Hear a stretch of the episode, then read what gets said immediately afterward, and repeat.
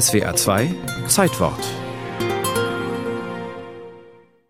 Sollen ausgerechnet wir Deutsche uns durch einen solchen Schritt außerhalb der Kulturmenschheit stellen? Auch der sozialdemokratische Bundesjustizminister Gerhard Jahn bekundet bei der Präsentation der Novelle zur liberalisierten Neufassung des Paragraphen 184, dass er Pornografie für eine höchst negative Erscheinung halte.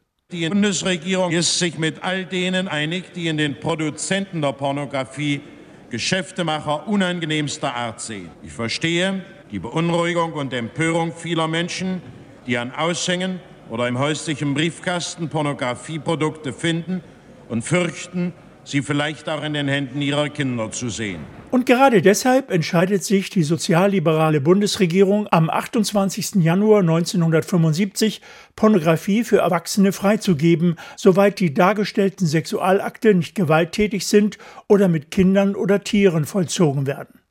Mit dem liberalisierten Gesetz wird angestrebt, Jugendlichen den Zugang zur Pornografie zu verwehren, Erwachsenen aber auf eigenes Verlangen zu ermöglichen. Pornografie darf daher zukünftig nur an Orten angeboten werden, die Jugendlichen nicht zugänglich sind. Ferner soll die Darbietung von Pornografie im Fernsehen und dem Rundfunk auch noch ausdrücklich mit Strafe bedroht werden, um jeden Zweifel auszuschließen. Da das Kino ein Stück erweiterter Öffentlichkeit ist, sollte es auch verboten bleiben, pornografische Filme in öffentlichen Lichtspieltheatern vorzuführen. Wer Sex sehen will, geht nun in Pornokinos, die fortan überall in der Bundesrepublik wie Pilze aus dem Boden schießen. Die zuvor außerordentlich erfolgreichen deutschen Softsex-Filme, mit denen die Westdeutschen den Sex entdeckten, verschwinden plötzlich wegen mangelnder Nachfrage aus den Lichtspielhäusern.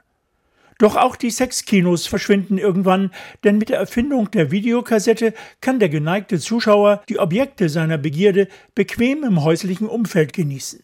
Und heute braucht es gar nur noch ein paar Mausklicks im Internet, um an pornografisches Material zu gelangen.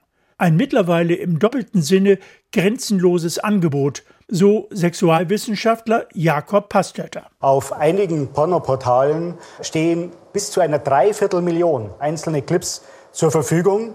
Die sind kostenlos, ohne irgendwelchen äh, Jugendschutz erhältlich. Das heißt, die Fünfjährige kann das mit ihrem siebenjährigen Bruder genauso anschauen äh, wie äh, der 50-Jährige mit seiner 70-jährigen Freundin. Natürlich gelten im Internet dieselben gesetzlichen Regeln wie in der realen Welt. Da diese jedoch nur national bindend sind, stoßen sie im World Wide Web an ihre Grenzen, denn die strafrechtliche Verfolgung ist hier kaum möglich. Die Websurfer, die Pornoseiten im Internet verfügbar machen, befinden sich in der Regel im Ausland und die Kommunikation mit den zuständigen Behörden ist deshalb nicht zuletzt aufgrund unterschiedlicher Rechtslagen schwierig. So will die Medienaufsicht Jugendlichen in Deutschland zukünftig den Zugang zu Pornos im Internet erschweren, plant die verpflichtende Altersprüfung und droht mit der Sperrung von Pornoseiten. Das Problem allerdings, so erklären Sexualwissenschaftler, liege nicht in der Verfügbarkeit von Pornos an sich, sondern vor allem darin, dass Pornos in Ermangelung anderer Quellen einen großen Teil der Sexualaufklärung übernehmen würden.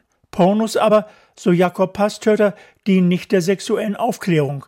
Sie sind bestenfalls Unterhaltung, Fantasie, Fiktion. Unter dem Strich muss man definitiv sagen, wer nichts über Sexualität erfahren will, der soll Pornos schauen.